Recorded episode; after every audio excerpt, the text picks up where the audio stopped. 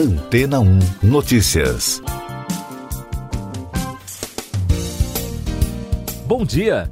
A China lançou hoje o primeiro dos três módulos da estação espacial que permitirá a Pequim ter astronautas permanentemente no espaço. O módulo foi impulsionado por um foguete do centro de lançamento de Wenchang, na ilha de Hainan, no sul do país, com transmissão ao vivo pela televisão pública CCTV.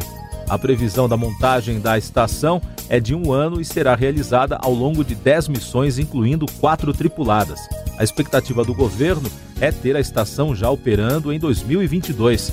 Segundo a imprensa local, a estação deverá operar em órbita baixa, entre 340 e 450 quilômetros de altitude, e será semelhante à antiga estação russa Mir, com vida útil estimada entre 10 e 15 anos. O peso de todo o equipamento é de mais de 90 toneladas, três vezes menor do que a Estação Espacial Internacional. A nova estação não foi projetada para se tornar um lugar de cooperação internacional, mas a China se declarou disponível a colaborações com outros países. Segundo analistas, o país investiu bilhões no programa espacial para entrar no mesmo nível da Europa, Rússia e Estados Unidos.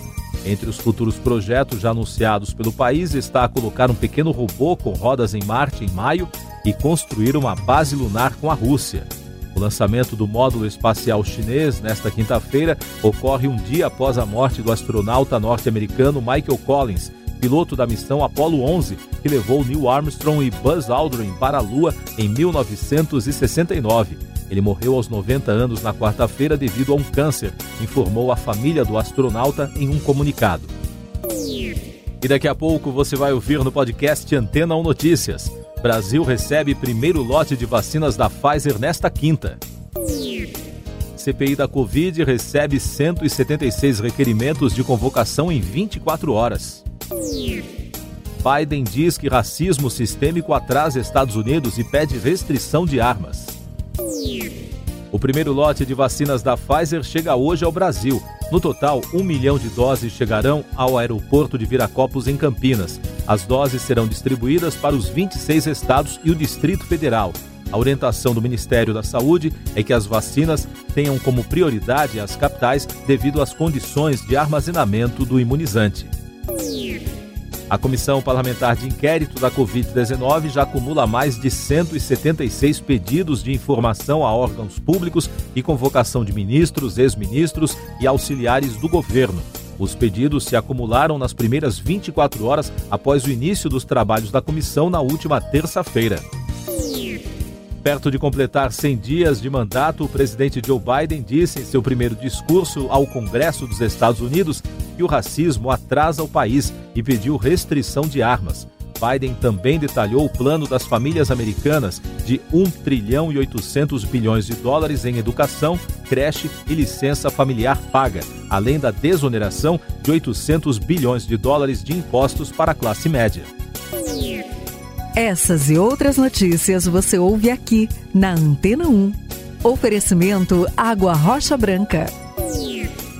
Eu sou João Carlos Santana e você está ouvindo o podcast Antena 1 Notícias.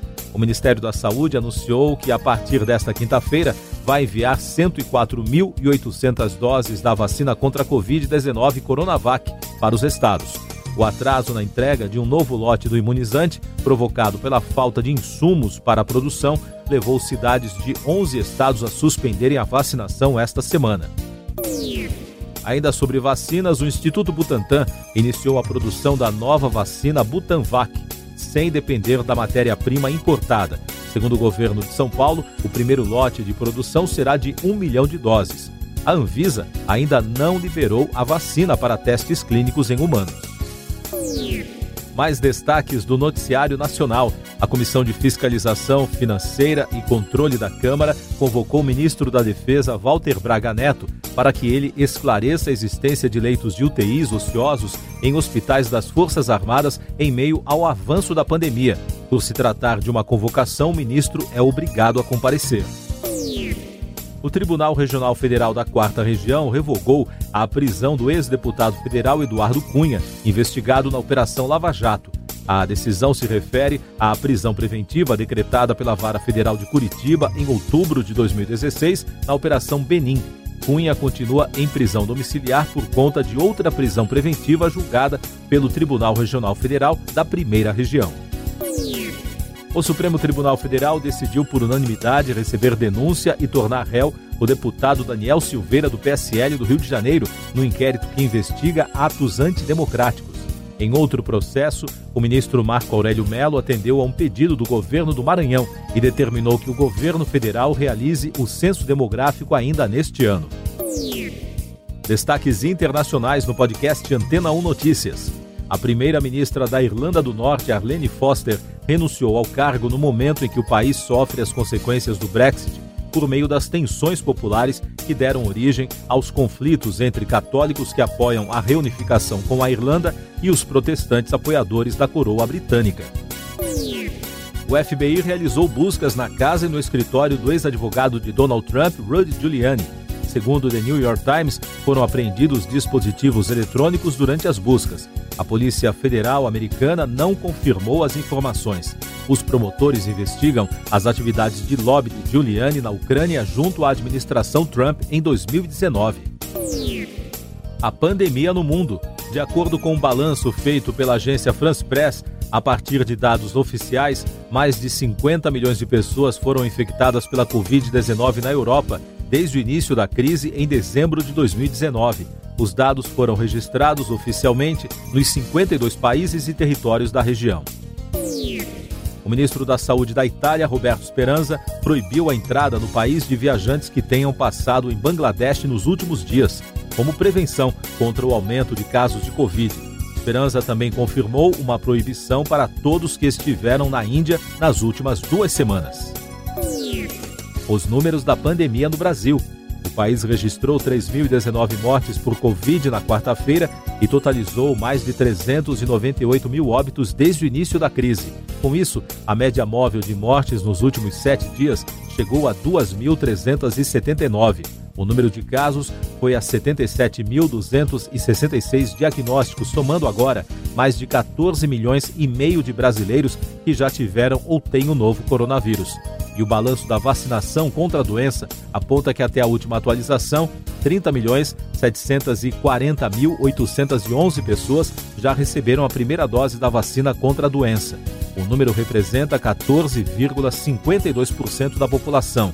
A segunda dose já foi aplicada em 14 milhões 621.694 pessoas, o que representa 6,90% da população em todos os estados e no Distrito Federal.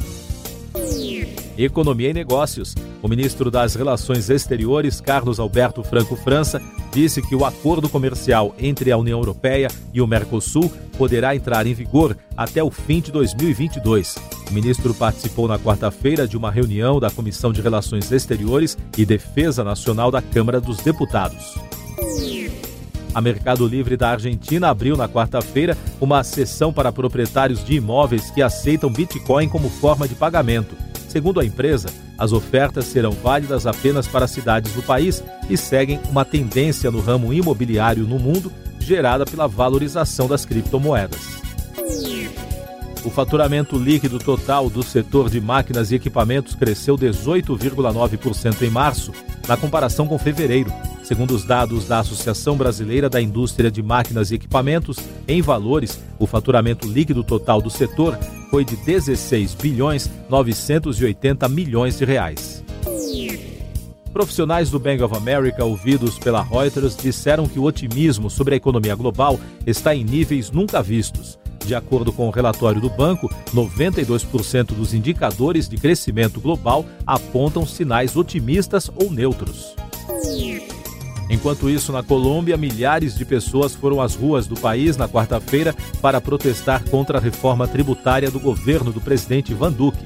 Os protestos foram convocados pelas centrais sindicais. Houve distúrbios na cidade de Cali, onde ocorreram confrontos e saques. Os destaques da tecnologia no podcast Antena ou Notícias. Empresas e agências científicas apoiadas pelo governo russo estão preparando um projeto de motores com propulsão híbrido-elétrica. A aliança conta com a empresa Super Ox e a Universidade Estatal Técnica de Aviação. O investimento na tecnologia é visto como um importante passo para a indústria aeroespacial da Rússia. Um grupo de cientistas do Galapagos Conservation Trust do Reino Unido desenvolveu um equipamento com inteligência artificial para antecipar a chegada de resíduos de plástico às Ilhas Galápagos, um importante ecossistema ameaçado pela poluição marítima. O modelo servirá também para o combate à poluição em outras ilhas do Pacífico.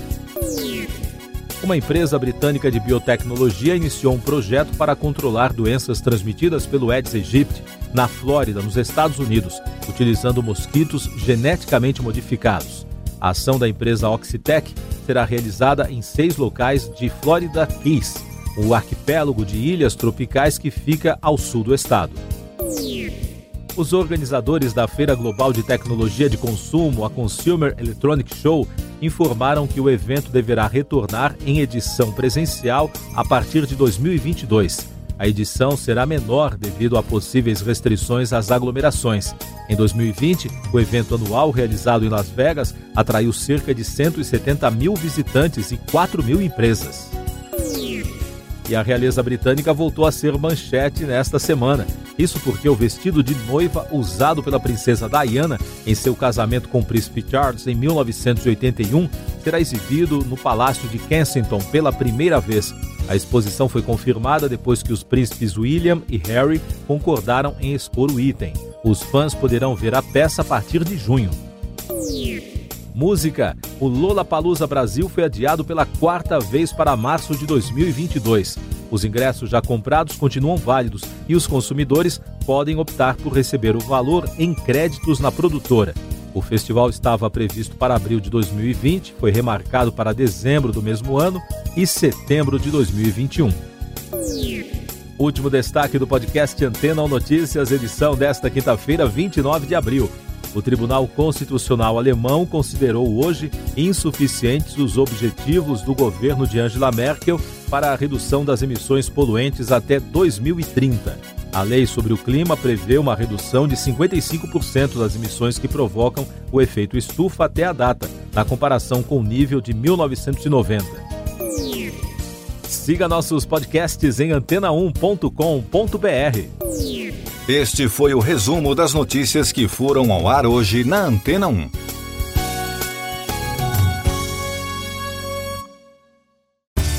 Depois de tanto conteúdo legal, que tal se hidratar com água rocha branca? O consumo regular de água durante o dia traz benefícios para a saúde, como, por exemplo, manter a pele bonita e hidratada. Rocha Branca, da fonte direto para sua casa.